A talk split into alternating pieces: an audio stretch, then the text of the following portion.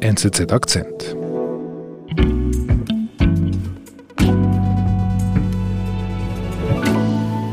Wir vom NZZ Akzent-Team hoffen, dass ihr schöne Weihnachten und ein paar erholsame Feiertage hattet.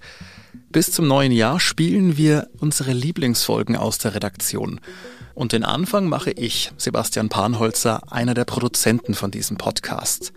Meine Lieblingsfolge über die doch sehr veränderte Kommunikation von Buckelwahlen während der Pandemie ist zum einen ein sehr schönes und ruhiges Hörerlebnis, passend zu den etwas ruhigeren Tagen in der Woche zwischen den Jahren.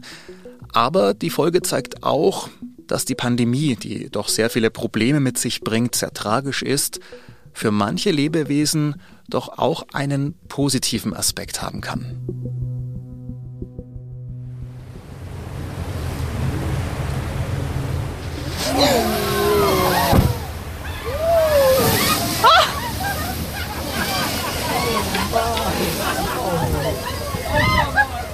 Was hören wir denn da? Wir hören ein Kreuzfahrtschiff. Es ist voll mit Touristen, die Wale sehen möchten. Das Schiff kreist also umher, sucht nach Walen, die sich im Wasser bewegen. Und wenn sie Glück haben, stoppen sie und schauen ihnen zu. Und dann machen die Touristen Fotos.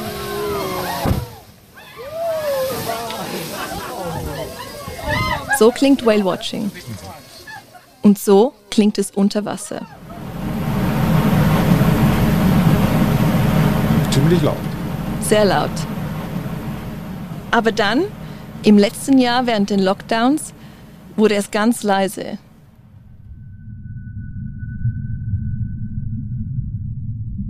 Es fuhren keine Kreuzfahrtschiffe, keine Touristenboote, die wurden alle verankert. Und für die Wale im Wasser war es ein absolutes Paradies.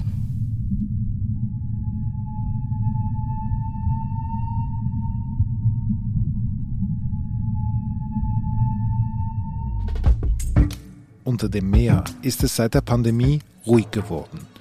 Wissenschaftsredaktorin Sabrina Weiß erzählt die Geschichte einer Biologin, die in Alaska nun den Walen ungestört zuhören kann und mehr hört, als sie geahnt hat.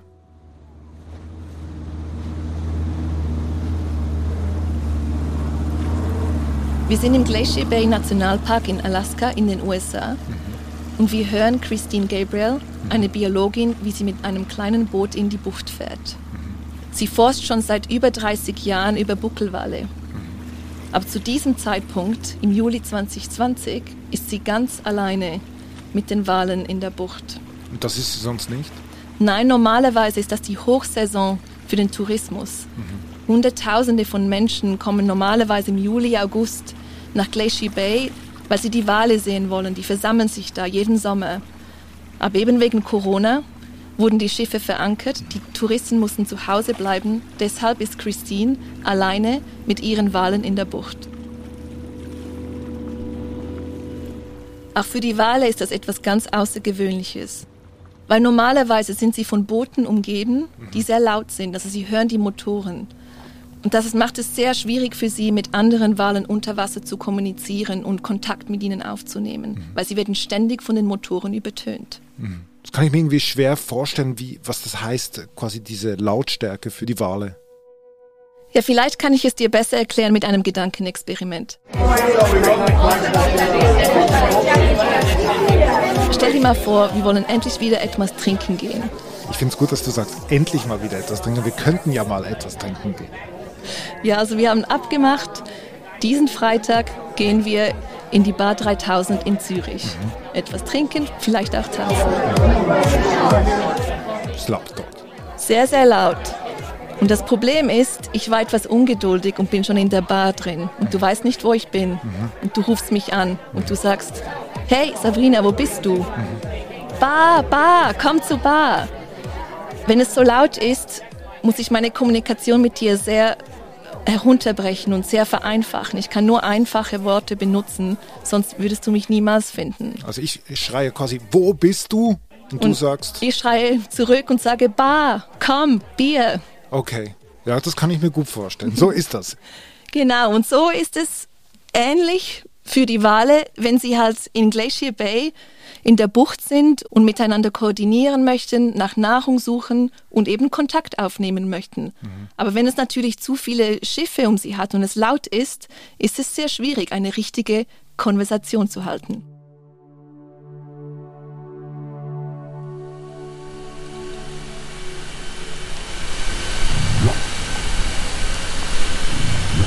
Man weiß mittlerweile, dass sie wenn Sie in Glacier Bay sind, sehr oft einen bestimmten Laut brauchen. Der ist sehr kurz und prägnant und klingt etwa so. Whoop. Und man weiß mittlerweile, dass das ein Kontaktruf ist. Also es geht vielleicht nicht unbedingt darum, Nahrung zu finden oder einem anderen Wal zu sagen, wo sich die Nahrung befindet, sondern es geht eher darum, in Kontakt zu treten. Ist denn das wichtig für Sie, in Kontakt zu treten? Das ist sehr wichtig, weil stell dir mal vor, du bist ein 16 Meter langes Tier in einem sehr weiten Ozean, in einer weiten Bucht und du siehst nicht sehr gut, möchtest aber mit den anderen Walen kommunizieren. Deswegen brauchst du diese Kontaktrufe, um nur mal auch zu sagen, hallo, hallo, bist du da? Und der andere Wal kann sagen, ich bin hier in Alaska. Okay, und das geschieht mit diesem Whoop. Genau. Aber es ist eben nicht Whoop, sondern es ist wirklich Whoop. Absolut. Wenn es natürlich laut ist in der Umgebung, muss man halt eben auch Whoop schreien. Mhm. Und man kann dazu sagen, es war eigentlich immer so laut für die Wale, außer zu zwei Zeitpunkten. Mhm. Das letzte Mal vor 20 Jahren nach den Anschlägen vom 11. September 2001, hm wo die Schiffsfahrt etwas verlangsamt wurde. Und dann wieder vergangenes Jahr wegen der Pandemie, wo der Schiffsverkehr ganz gestoppt wurde. Aha, jetzt verstehe ich, warum also Christine jetzt da rausfährt mit dem Boot. Das ist jetzt wirklich so etwas gibt es eigentlich fast gar nicht, dass keine Schiffe in diese Bucht hineinfahren. Absolut. Und das war für Christine Gabriel und ihre Kolleginnen eine einmalige Chance, mal richtig hinzuhören und die Wale zu belauschen und mal zu untersuchen, was, was die Wale so sagen. The pandemic was an opportunity to, to get more of a, um, a picture of what they do when they just have the place to themselves. Was macht sie denn jetzt da genau, wenn sie da angekommen ist an dem Ort, wo sie hinfährt in dieser Bucht? In der Bucht hat sie ein kleines batteriebetriebenes Mikrofon mit dabei. Mhm. Das macht sie mit einem Seil an einer Boje und einem Anker an. Und das lässt sie dann 20 Meter ins Wasser herein, um den Wallen zuzuhören und diese aufzunehmen. Also sie wirft wirklich ein Mikrofon ins Wasser hinein. Das ist natürlich ein wasserdichtes Mikrofon. Eben, das könnten wir jetzt hier im Studio nicht machen. Das ne? wäre nicht möglich. Also sie, sie lässt das Mikrofon also ins Wasser gleiten und ist ganz aufgeregt. Great because there were whales quite near the hydrophone when I put it down that day. So it was really gratifying to um, to think that they're probably vocalizing right away. Weil in diesem Moment hat sie auch eine Gruppe von Walen gesehen und weiß, dass sobald das Mikrofon im Wasser ist, sie eigentlich sofort aufgenommen werden. Und hört sie auch etwas gleich? Da muss sie sich noch etwas gedulden. Denn das Mikrofon bleibt mehrere Monate im Wasser mhm. und nimmt die Wale auf, während sie vor Ort sind.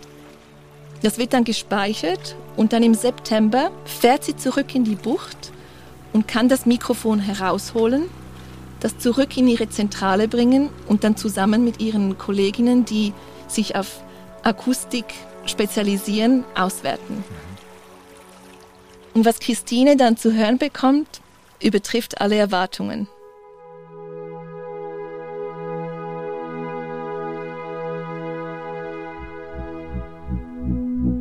Wir sind gleich zurück. Wir begegnen ihnen jeden Tag, den Scharfmachern und Weichzeichnern, den Verschwörern und Verführern, den Heilsversprechern und Schwarzmalern. Bei der NZZ betrachten wir die Dinge gerne ein bisschen differenzierter, denn wir vertrauen den Menschen. Journalismus. Punkt. NZZ.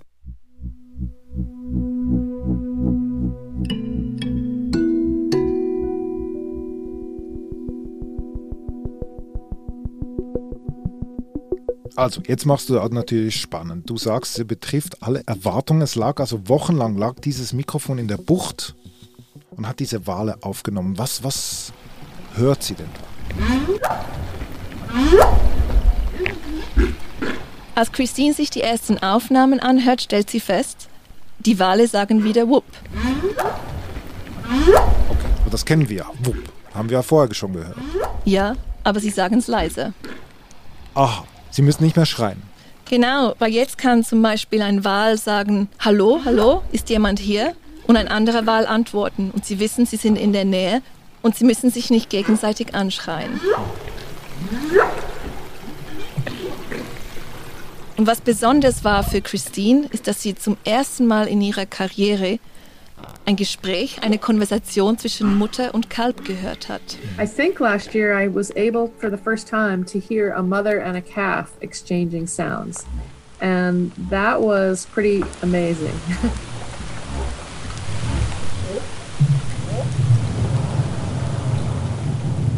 Das waren auch wieder WUP-Kontaktrufe. Und am Telefon hat sie mir das so beschrieben, dass sie zuerst ein WUP von der Mutter gehört hat und dann ein leiseres WUP vom Baby, das die Mutter wie eigentlich nachgeahmt hat. and I can't prove that that was a mother and calf, but when you listen to it, I think you'll see what I mean. It sounds like a big whale and a little whale mimicking the big whale, like they're just both saying the same thing.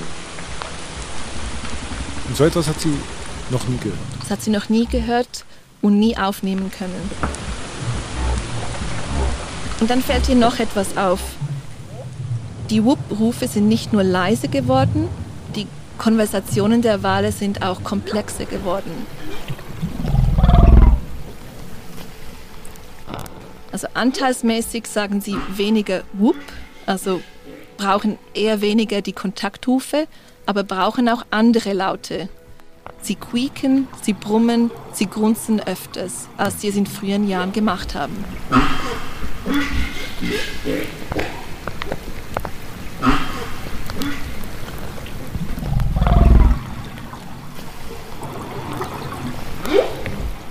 Sie noch andere Veränderungen fest? Ja, Christine stellt fest, dass sich das Verhalten nicht nur unter Wasser, sondern auch über Wasser verändert hat. Weil während der Saison fährt Christine vier bis fünf Mal pro Woche in die Bucht und schaut den Walen zu und macht Fotos davon. Sie schaut zum Beispiel, wo sie nach Nahrung suchen und Nahrung finden, was sie an der Oberfläche machen, wo sie schwimmen. Und da fällt ihr auf, dass die Mütter und Kälber mehr Zeit getrennt voneinander verbringen. Das heißt, die Kälber ruhen sich aus oder spielen an der Oberfläche, während die Mütter weiter wegschwimmen oder tiefer tauchen, um nach Nahrung zu suchen. Aber ist das ein gutes Zeichen, wenn sich Mutter und Kind so weit from entfernen? I, I thought of that immediately that, well, that might be because the mother knows that she'll be able to hear that calf from a greater distance away if, it, if it's in distress, or she can, you know, contact it every one minute if she wants, probably to say, Are you okay? Are you okay? Das kann man so interpretieren, weil wenn sie denn nach dem Kalb ruft und das Kalb zurückruft, weiß sie, es ist in der Nähe. Und die Kommunikation wird nicht von Schiffen oder Booten gestört. Also diese Ruhe bringt irgendwie wie mehr Vertrauen. Mehr Vertrauen und mehr Sicherheit. Die Mutter weiß, es ist okay, wenn ich mein Kalb 15, vielleicht auch 20 Minuten alleine lasse. Also in anderen Worten, dass es keine Schiffe hat im Lockdown, das hat die, die Wale wirklich ent- entspannt. Absolut, sie konnten in Ruhe nach Futter suchen, besser miteinander kommunizieren, weil wenn es zu viele Schiffe um sie hat, fühlen sie sich gestresst, schwimmen vielleicht sogar weg und der Lärm der Motoren unter Wasser unterbricht ihre Kommunikation.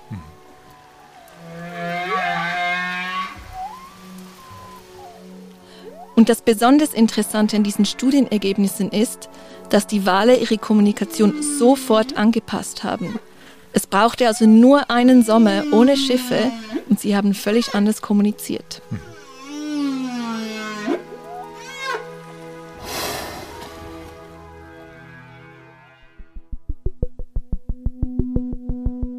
Dieser Lockdown ist ja ein Jahr her.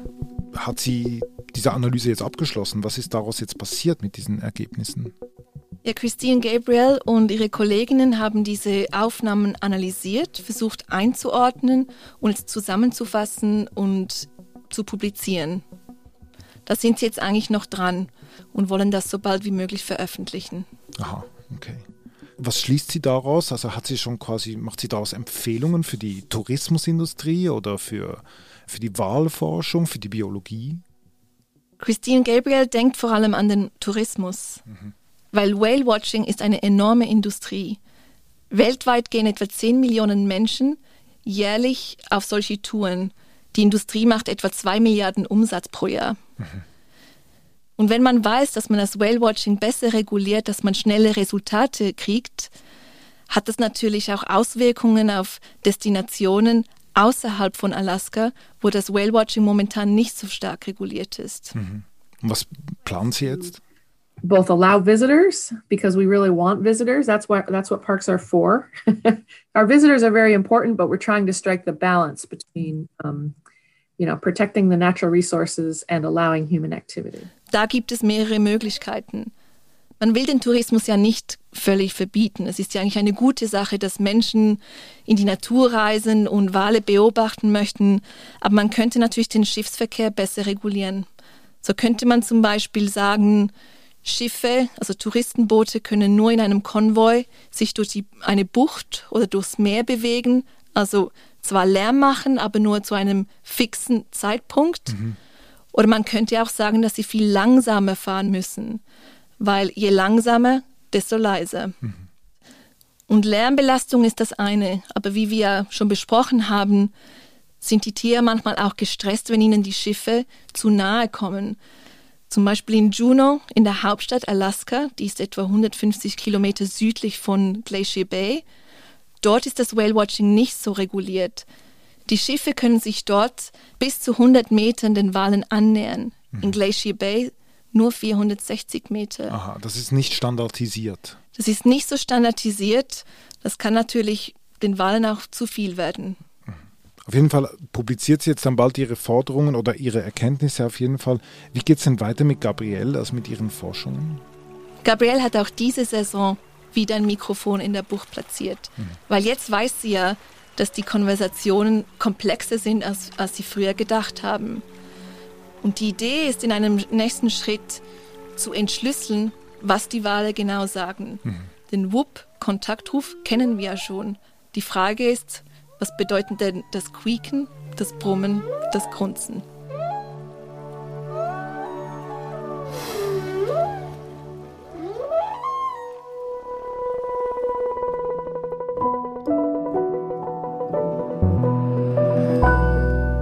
Liebe Sabrina, vielen Dank für deinen Besuch bei uns im Studio. Vielen Dank. Hat mich gefreut. Das war unser Akzent. Ich bin David Vogel. Bis bald.